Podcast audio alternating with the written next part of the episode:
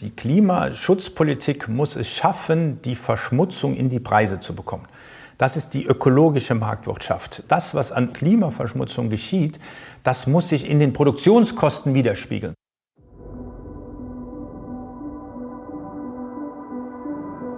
Wirtschaft, Forschung, Debatten. Ein ZDW-Podcast.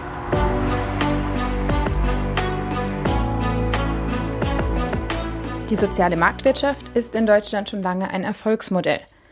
Um diesen Erfolg auch beim Klimaschutz zu wiederholen, soll sie jetzt ein Update bekommen. Das Leitbild der aktuellen Bundesregierung ist die sozial-ökologische Marktwirtschaft. Was macht diese Wirtschaftsform aus? Welche Regeln braucht sie? Und wie wird sie auch für andere Länder attraktiv? Diesen Fragen geht ZDW-Präsident Achim Wambach nach in seinem neuen Buch. Es trägt den Titel Klima muss sich lohnen. Ökonomische Vernunft für ein gutes Gewissen. Mein Name ist Carola Hesch und in dieser Doppelfolge des ZDW Podcast spreche ich mit Achim Bambach über die Thesen, die er in seinem Buch aufstellt. Im ersten Teil der Folge geht es heute um den Weg zur sozial-ökologischen Marktwirtschaft. Wir reden unter anderem darüber, wie die Politik uns Bürgerinnen und Bürger auf diesem Weg mitnehmen kann. Außerdem besprechen wir, welche Maßnahmen wirklich gut fürs Klima sind und wie teuer die Energiewende eigentlich werden muss. Herzlich willkommen zum ZDW Podcast. Hallo Achim. Hallo Carola. Schön, dass du dir die Zeit nimmst, um mit mir im Podcast über dein Buch zu sprechen. Verrätst du mir, was heute schon so auf deiner To-Do-Liste stand? Ja, ich hatte heute schon ein interessantes Mittagessen mit einem Kollegen, der sich mit der öffentlichen Beschaffung beschäftigt. Und da geht es auch der Frage, wie schaffen wir es, eine grüne Beschaffung hinzubekommen und kann der Staat auch über diesen Kanal die grüne Marktwirtschaft oder die sozial-ökologische Marktwirtschaft fördern. Das war sehr interessant ist dieser Blind Lunch am ZDW. Genau, regelmäßiger Blind Lunch, man auch zugelost, aber diesmal hat es auch inhaltlich sehr gut gepasst. Schön, dann bist du hoffentlich gut gestärkt für das Gespräch. Ähm, ich habe es schon angesprochen, wir reden heute über die sozial-ökologische Marktwirtschaft. Warum brauchen wir denn jetzt ein neues Wirtschaftsmodell? Ja, die äh, Aufgabe, vor der wir stehen, die ist schon gewaltig. Äh, die Klimaziele die sich Europa gestellt hat und auch die Bundesregierung äh, gesetzt hat, die sind enorm. Und es geht nicht darum, jetzt hier mal was zu helfen und da was zu helfen, sondern es geht darum, tatsächlich dieses Ökologische in die Marktwirtschaft hineinzubekommen. Deswegen finde ich den Begriff eigentlich recht passend, aus der sozialen Marktwirtschaft eine sozial-ökologische Marktwirtschaft äh, zu machen, weil das Ökologische muss im wirtschaftlichen Handeln mit, mit drin sein, sonst bekommen wir die Ziele nicht geschafft. Und warum ist jetzt der richtige Zeitpunkt dafür? Ja, man könnte sagen, der hätte schon vor 20 Jahren sein sollen, der Zeitpunkt. Und es ist ja auch einiges getan worden, aber das hat jetzt nochmal eine ganz neue Beschleunigung bekommen. Wir haben in Deutschland jetzt das Urteil des Bundesverfassungsgerichts äh, gehabt, das gesagt hat, also so wie ihr es bisher macht, das reicht nicht aus, ihr müsst mehr machen. Mit dem interessanten Argument, wenn wir jetzt nicht mehr machen, haben die nachfolgenden Generationen zu viel zu tun. Also ihr müsst jetzt mehr vorlegen. Ja, wir haben auf der europäischen Ebene den European Green Deal, den Frau von der Leyen als ihr großes Projekt, ihre Mars-Mission äh, sozusagen sieht und wo auch einiges gemacht worden ist auf europäischer Ebene. Und ich finde, die Wähler hat es auch gezeigt. Also wir haben jetzt eine Bundesregierung, bei der alle Parteien die äh, Nachhaltigkeit und den Klimaschutz in ihrem Wahlprogramm hatten und die Grünen sind in die Regierung mit reingewählt worden. Wie würdest du die sozial-ökologische Marktwirtschaft definieren? Das ist nicht leicht. Äh, wir wissen noch nicht mal genau, was die soziale Marktwirtschaft ist. Und jetzt reden wir über die sozial-ökologische Marktwirtschaft. Ich finde einen Gedanken ganz hilfreich. Es begann alles mit der Marktwirtschaft. Und Ludwig Erhard meint übrigens, die Marktwirtschaft ist schon sozial, weil die führt zu Vielfalt, die führt zu Wachstum, zu Innovationen, zu Fortschritt. Das hilft auch allen, also auch den ärmeren Haushalten. Äh, trotzdem gibt es in der Sozialmarktwirtschaft natürlich auch eine Sozialpolitik und die Sozialpolitik setzt an an den Marktergebnissen an Löhnen, an Kapitaleinkommen, entweder indem sie besteuert werden und dann wird daraus Sozialpolitik gemacht oder indem man in die Arbeitslosen, also Arbeitslosengeld zahlt oder in die Rentenkasse zahlt. Die soziale Marktwirtschaft hat schon den Gedanken, den Markt so machen lassen, wie er will, und dann nehmen wir aber die Ergebnisse und, und die werden umverteilt oder für soziale Zwecke verwendet. Das Ökologische funktioniert nicht so. Das setzt nicht an den Ergebnissen an. Wenn der Verbrenner da steht, dann kann man den nicht zu einem batteriebetriebenen Fahrzeug machen, sondern das setzt an den Prozessen an. Also die Marktwirtschaft muss sich ändern. Und das ist doch ein ganz anderes Denken. Also wir müssen nicht die Marktwirtschaft so lassen und dann gucken wir, was hinten rauskommt, sondern wir müssen in die Prozesse eingreifen. Und das ist, glaube ich, das Neue dieser ökologischen, also dieses Terms ökologische Marktwirtschaft. Du sagst, wir müssen in die Prozesse eingreifen. Ist es nicht viel wichtiger, dass wir jetzt endlich einfach mal alle selber anfangen, Energie zu sparen und bei unserem Konsumverhalten darauf zu achten, dass möglichst wenig CO2 frei wird? Das hilft auch, aber das Problem ist so gravierend, das ist kein Problem jedes einzelnen Haushalts, sondern es ist ein volkswirtschaftliches Problem, für das die Regierung verantwortlich ist. Um nur einen Vergleich zu geben, Jugendarbeitslosigkeit ist ein großes Problem in Europa gerade in Südeuropa, wir kommen ja nicht auf den Gedanken zu sagen, jetzt kümmert euch mal jeder Haushalt darum, kauft eure Jeans nur noch da, wo Jugendliche angestellt sind oder kauft ein Auto bei dem Autokonzern, der die beste Jugendausbildung macht oder unsere Gemeinde wird jugendarbeitslos frei. Ja, das ist, so gehen wir da nicht vor, sondern wir sagen, das muss der Arbeitsmarkt machen, da muss die Politik, die Bildungspolitik muss dazu beitragen und so weiter. Und hier ist in der Klimapolitik ist es genauso. Wenn wir sagen, es sind die Haushalte, dann verlagern wir das Problem auf die falsche Ebene, beziehungsweise Haushalte müssen natürlich daran beteiligt sein, aber die Verantwortung liegt schon bei der Politik und die Instrumente, um das zu bewirken, die muss die Politik einsetzen. Woher kommt das dann, diese Idee, dass wir in erster Linie als Konsumentinnen und Konsumenten in der Verantwortung sind? Ach, jetzt bin ich kein Historiker, aber ich fand es schon interessant zu sehen, dass äh, vor 20 Jahren BP, also British Petroleum, jetzt nennen sie sich Beyond Petroleum, eine große Kampagne gestartet hat und gesagt hat, jeder muss was tun, was ist dein CO2-Fußabdruck, dieser Footprint? Und hatten dann noch einen Rechner zur Verfügung gestellt, wo das jeder ausrechnen konnte. Und seitdem ist dieser Begriff da. Man sieht auch in der Literatur ganz schön, vorher gab es kaum Papers, also kaum Artikel, wissenschaftliche Artikel zu diesem Begriff. Danach sind die Artikel explodiert ja, äh, zu dem CO2-Fußabdruck.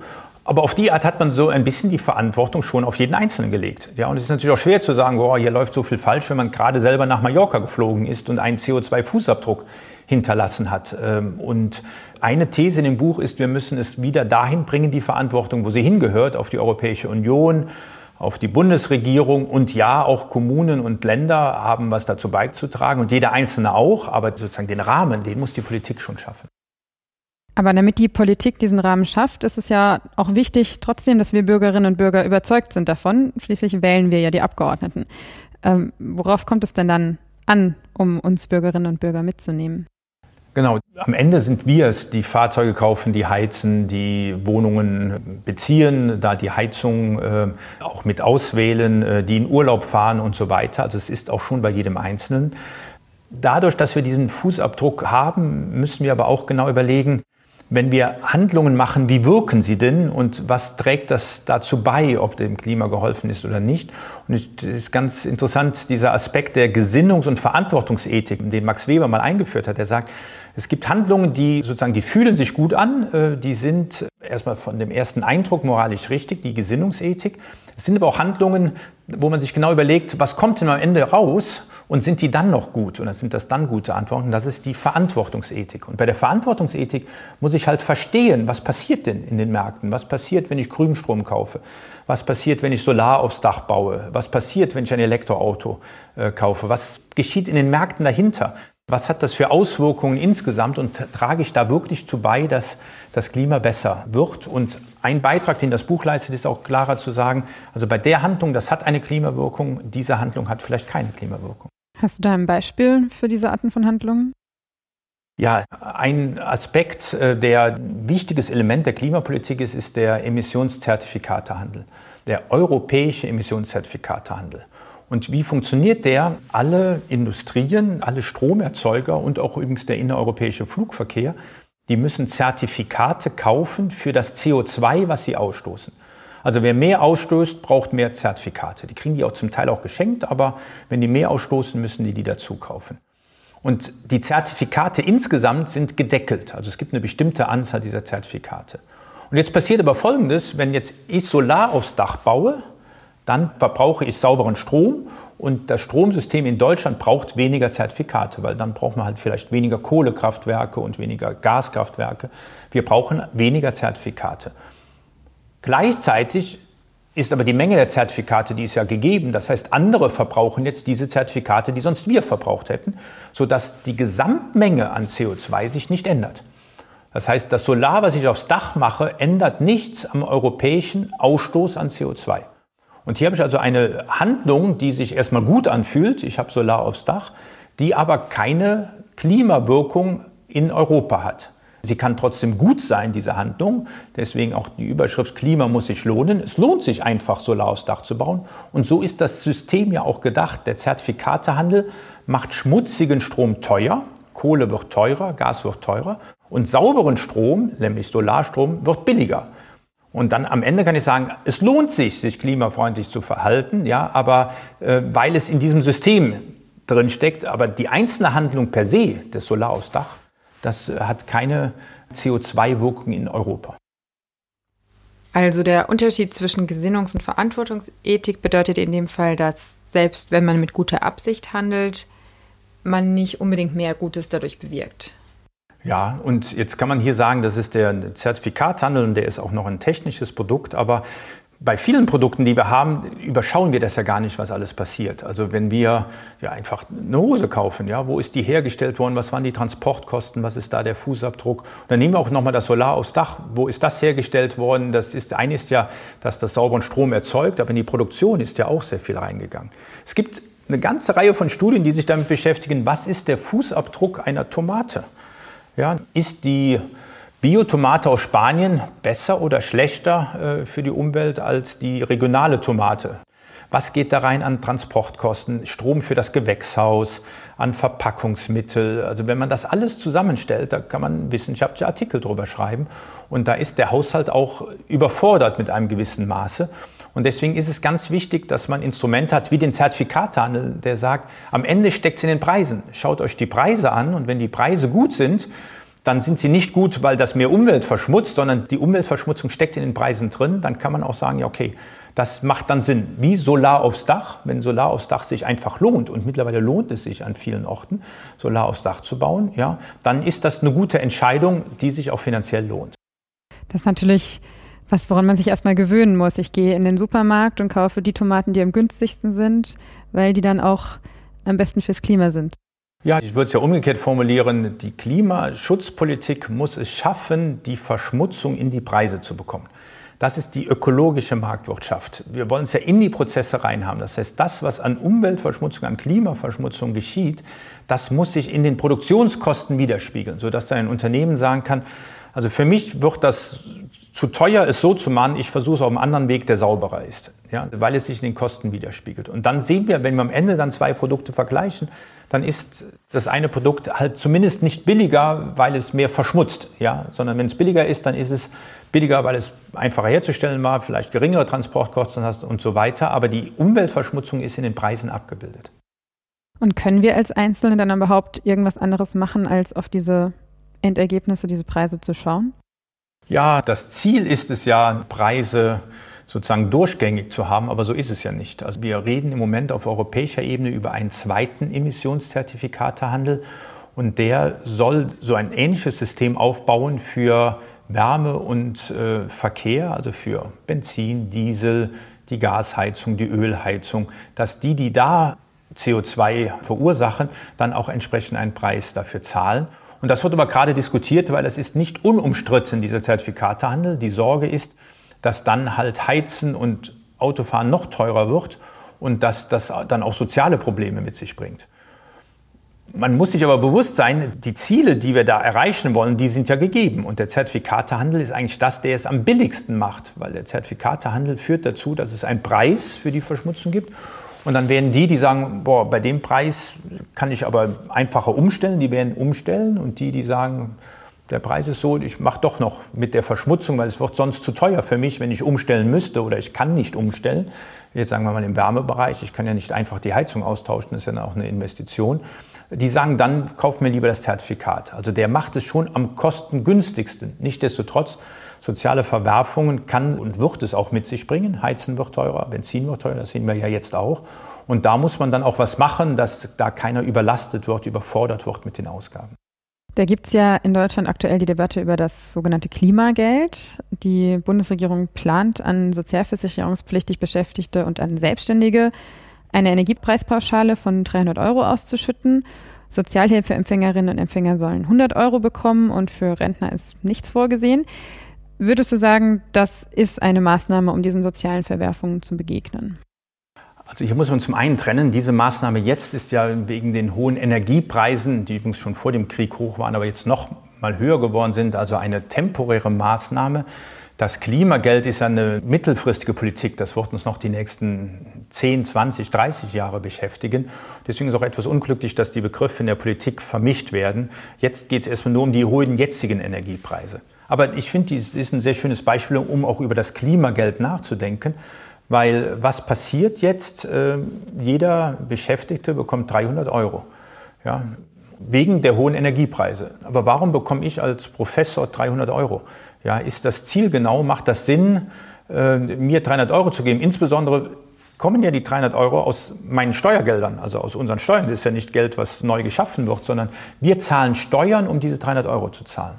Und die Steuern, die sind ja, die Ökonomen sagen, die sind verzerrend. Also wenn man irgendwo Steuern erhebt, führt das immer dazu, dass die wirtschaftliche Aktivität nicht so stark ist, wie sie sonst sein könnte. Ein schönes Beispiel ist das Ehegattensplitting, äh, wo Ehepartner, die die Zweitverdiener sind, die arbeiten weniger in Deutschland, weil sie relativ hoch besteuert werden. Die werden nämlich mit dem Steuersatz des Erstverdieners besteuert. Es gibt auch eine Reihe von empirischen Studien, die das zeigen. Also Steuern verzerren. Jetzt wird aber das Geld an alle ausgeschüttet. Und das macht ja irgendwie keinen Sinn, dass ich vorher das Geld einnehme und damit die Wirtschaft schädige, das wirtschaftliche Handeln, und das jetzt an alle pro Kopf ausschütte. Also es ist keine schlaue Politik.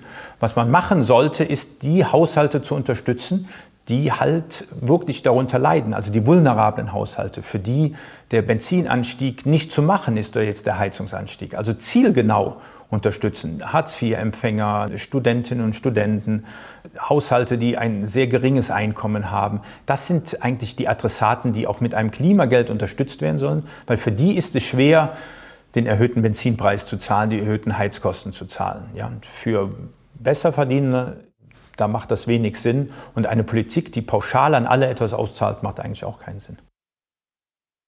Also, wenn du in der Bundesregierung wärst, würdest du es anders machen? Ja, ich würde das Klimageld halt an die vulnerablen Gruppen auszahlen. Übrigens, was die letzte Bundesregierung gemacht hat, wir haben ja in Deutschland bereits diesen Zertifikatehandel eingeführt für Heizen und äh, Benzin und Diesel.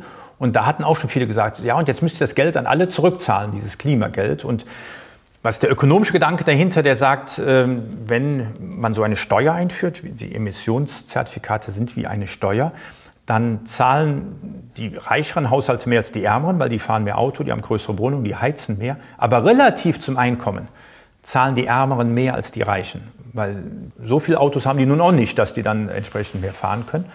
Und das nennt man eine regressive Steuer. Also relativ müssen die Armen mehr zahlen. Wenn man das jetzt denen aber zurückzahlt, das Klimageld an alle, das sind dann die durchschnittlichen Einnahmen, dann haben die ärmeren Haushalte, die haben am Ende unterm Strich mehr Geld und die Reichen haben unterm Strich weniger Geld. Und dann wird daraus eine progressive Steuer. Und das ist das, was wir eigentlich wollen. Ein Steuersystem, wo relativ die Reichen mehr belastet werden als die Armen, nicht nur absolut. Und äh, deswegen war das damals der Vorschlag. Hier gilt aber auch, die Steuer wird auch progressiv, wenn man das den Reichen gar nicht zurückgibt, sondern nur den Ärmeren zurückgibt, ja, weil auch dann hilft es den Ärmeren natürlich mehr und dann ist sie auch progressiv. Was hat die Regierung damals gemacht? Äh, die hat gesagt, wir nehmen die Einnahmen und senken damit die EEG-Umlage. Also wir nehmen das Geld, was wir haben, geben es den Haushalten zurück, aber indem wir eine andere Steuer, nämlich die EEG-Umlage ist auch so wie eine Steuer, ist eine Umlage, ist keine Steuer, aber die macht den Strom teurer für alle und auch das führt zu Verzerrungen. Diese Verzerrungen reduzieren wir. Und mittlerweile ist ja die EEG-Umlage komplett raus aus dem Stromsystem wird aus Steuern finanziert, ja, aber es sorgt dafür, dass Strom jetzt relativ attraktiver wird, weil wir müssen ja, wenn wir Elektromobilität wollen, wenn wir auch äh, Wärmepumpen haben wollen, dann brauchen wir günstigeren Strom. Also insofern äh, wird hiermit etwas gemacht, was eine sinnvolle Wirkung hat und nicht einfach alle haben dasselbe zurückbekommen. Also was auch noch einen Anreiz dazu setzt. Genau, in der Literatur nennt man das die doppelte Dividende. Zum einen hat man Einnahmen, indem man etwas Dreckiges besteuert, in dem Fall CO2. Die Emissionen werden besteuert oder halt diese Zertifikate, man muss Zertifikate kaufen. Und das ist die erste Dividende, man hat dann weniger verschmutzendes Handeln. Und jetzt hat man diese Einnahmen und diese Einnahmen werden genutzt, um andere verzerrende Steuern zum Beispiel zu reduzieren oder um Sozialpolitik zu machen, den armen Haushalten zu helfen. Und das wäre dann die zweite Dividende. Also eine doppelte Dividende der Klimapolitik. Aber auch wenn es jetzt diese Hilfsprogramme ja gibt, heißt das doch immer wieder, dass ähm, Klimaschutz noch ganz schön teuer werden wird. Dein Buch heißt aber, Klima muss sich lohnen. Kann man denn abschätzen, wie teuer der Klimaschutz noch werden wird und ob man ihn überhaupt als Kosten bezeichnen kann? In gewisser Weise ist der schon alternativlos, ja, weil entweder haben wir die Ausgaben heute oder wir haben sie halt in 20 Jahren, wenn wir die Klimaerwärmung haben. Und äh, die Studien zeigen schon, dass es sinnvoll ist, die heute zu haben, die Ausgaben, weil sie dann geringer sind als das, was wir in 20 Jahren haben werden.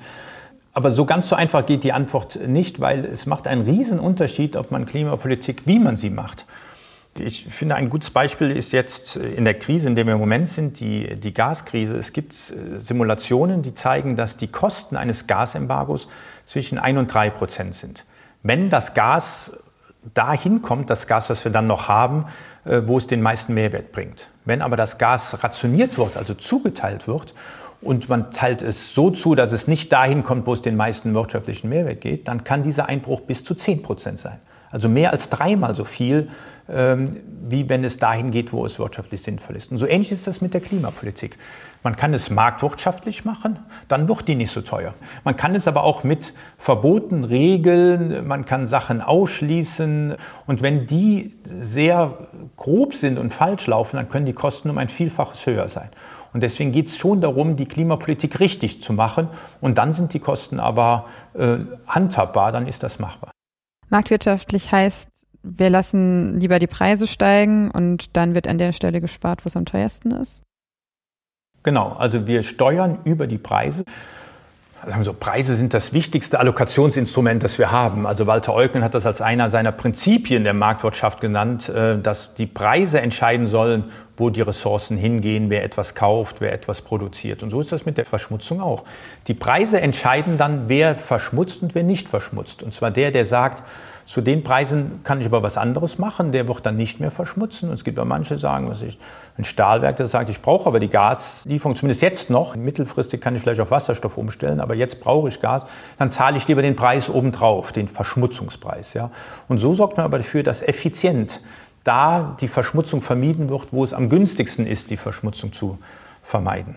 Vielleicht von der Größenordnung der Kosten insgesamt, also der IPCC, das ist ja der Weltklimarat, der alle paar Jahre seine großen Studien macht und dieses Jahr hat er drei Bände veröffentlicht und er rechnet äh, mit einem Wachstumsverlust über die nächsten 30 Jahre von ungefähr drei Prozent. Gleichzeitig ist aber in den nächsten 30 Jahren die Weltwirtschaft hat sich vermutlich verdoppelt, weil wir haben ein Wirtschaftswachstum weltweit so um die 3 Prozent. Das heißt, äh, mit 30 Jahren und Zins- und Zinseszinseffekt sind wir bei 100 Prozent Wachstum. Von den 100 Prozent gehen 3 Prozent weg. Das ist nicht viel. Ja, und das ist allerdings, das wäre eine Klimapolitik, die weltweit zu den günstigsten Kosten einspart. Soweit sind wir noch lange nicht, weil im Moment machen nur einzelne Länder Klimapolitik. Aber selbst wenn die sich um Faktor 5 vertun, dann hätten wir weltweit Kosten von 15 Prozent nach diesen 30 Jahren. Aber ein Wirtschaftswachstum von 100 Prozent, auch das wäre sozusagen okay und machbar. Ja, deswegen die Klimapolitik ist darstellbar. Wenn wir uns Deutschland anschauen, wir haben Emissionen von knapp 700 Millionen Tonnen CO2 pro Jahr und im Moment kostet dieses Zertifikat äh, kostet so knapp 100 Euro. Und das ist auch so ein Preis, den der IPCC als realistisch anschaut. Unsere Studien sagen, er könnte schon noch ein bisschen höher werden, ja, aber rechnen wir mal mit diesen 100 Euro. Dann reden wir von knapp 70 Milliarden pro Jahr, wenn wir einfach nur sagen, wir bezahlen die Verschmutzung. Wir machen sonst nichts. Ja, das ist, äh, also das ist sozusagen eine obere Grenze der Kosten. Äh, wenn wir anfangen und sagen, okay, wir können aber hier so ein Kohlekraftwerk auch rausnehmen und wir haben mehr erneuerbare Energien und so weiter, wird es günstiger, dann gehen ja auch die Emissionen zurück. Aber diese 70 Milliarden sind ungefähr pro Kopf 1000 Euro oder zwei bis drei Prozent des BIP. Ja, also unseres volkswirtschaftlichen äh, Produktion. Das ist viel, zwei bis drei Prozent, aber es ist machbar, diese zwei bis drei Prozent. Und äh, unsere Simulationen im Haus, die gehen davon aus, wenn man es vernünftig macht, ist man eher bei 1 bis 1,5 Prozent. Ja, also das ist so die Größenordnung, die wir reden. Deswegen, Klimapolitik ist machbar, kostet Wirtschaftswachstum aber überschaubar, äh, was es kostet, wenn es gut gemacht wird. Und wenn es schlecht gemacht wird, worauf müssen wir uns dann einstellen?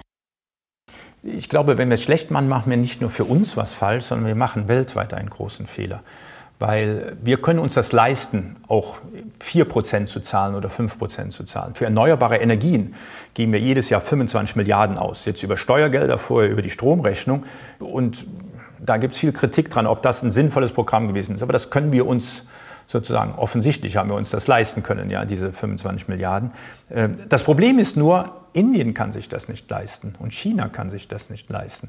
Und die weltweiten Emissionen, die interessiert nicht, was in Deutschland passiert oder in Europa. Europa hat nur 10 Prozent der weltweiten Emissionen. Die weltweiten Emissionen werden dominiert von China und Indien wächst stark rein, das andere große Land zu sein, das diese Emissionen verursacht. Und Indien wird sagen, ja, wir machen Klimapolitik, aber nur wenn es sich lohnt. Nur wenn es sich für uns lohnt. Und das heißt, was wir vorlegen müssen, sind Maßnahmen, Initiativen, Wege, die kopierbar sind, die auch Inder machen können, die auch Chinesen machen können. Und deswegen ist es so wichtig, dass wir auch eine Klimapolitik machen, die effizient ist, die kostengünstig ist, so dass die dann sagen, oh ja, das lohnt sich doch auf Solar umzustellen, das lohnt sich auf Wind umzustellen, weil Solar ist günstig, Wind ist günstig und dann machen es die Inder und Chinesen auch. Deswegen die Frage, was passiert, wenn es bei uns teuer wird, dann würde ich sagen, dann kriegen wir die Weltklimapolitik nicht hin und dann ist das viel mehr als nur die zusätzlichen Kosten, die wir hier bei uns haben. Kommen wir zum Abschluss. Bei den Fridays for Future Demonstrationen hieß es ja oft, listen to the science.